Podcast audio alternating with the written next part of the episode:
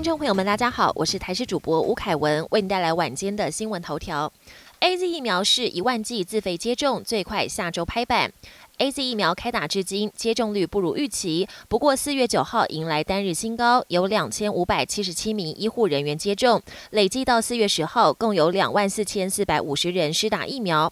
不过，台湾目前拿到的两批 A Z 疫苗将分别在五月三十一号和六月十五号到期。虽说已经扩大第二类和第三类对象接种。但外界还是担心会打不完，因此指挥中心拟拟定开放自费施打疫苗，需要出国的商务人士、海外就医者或是留学生都能接种。而指挥官陈时中表示，预计会开放一万剂疫苗，至于价格还在讨论中，最快下周拍板定案。泰鲁格号事故现场修复成功三趟试运转。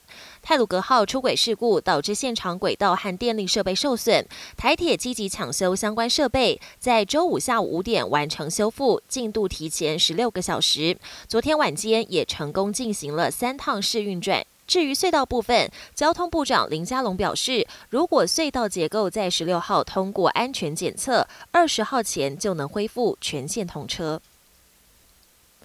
旅游泡泡费用高，指挥中心表示协调降裁减费用。台博旅游泡泡四月一号热闹首发，但是因为团费高，加上回台之后要进行十四天自主健康管理，导致后续出团不踊跃，甚至传出有部分旅行社想退出不玩了。对此，指挥中心表示会再跟医院协调调降 PCR 裁剪费用和减少旅客的裁剪次数。华航也表示已经调降机票价格，协助促销。博流观光局更针对前往水母湖等景点玩的旅客。寄出每人七百元的补助，希望能提升买气。国际焦点：交生疫苗也传出血栓，美国通报四起，其中一人死亡。继 A Z 疫苗之后，交生疫苗也传出血栓案例。美国通报四起接种交生疫苗后出现血栓的案例，其中一人不幸丧命。目前，美国食品药物管理局跟交生公司都表示，尚未发现疫苗跟血栓有关联，但会持续调查。而欧洲药管局九号也宣布，将首次对交生疫苗进行调查。英国女王将满九十五岁，却遇丈夫逝世，退位与否引关注。英国女王伊丽莎白二世的夫婿菲利普亲王以九十九岁高龄不幸过世。他和女王的婚姻生活长达七十三年，两人的关系与情感至深至厚。女王突然失去另一半，心情之哀痛，外界难以想象。而回顾两人从相识、恋爱到结婚，虽然如童话般王子与公主的完美结合，但七十三年来的携手相伴，其实也跟一般夫妻一样，历经了许多风风雨雨。至于女王在夫婿过世后会不会选择退位，由查尔斯王储继任，也让外界高度关注。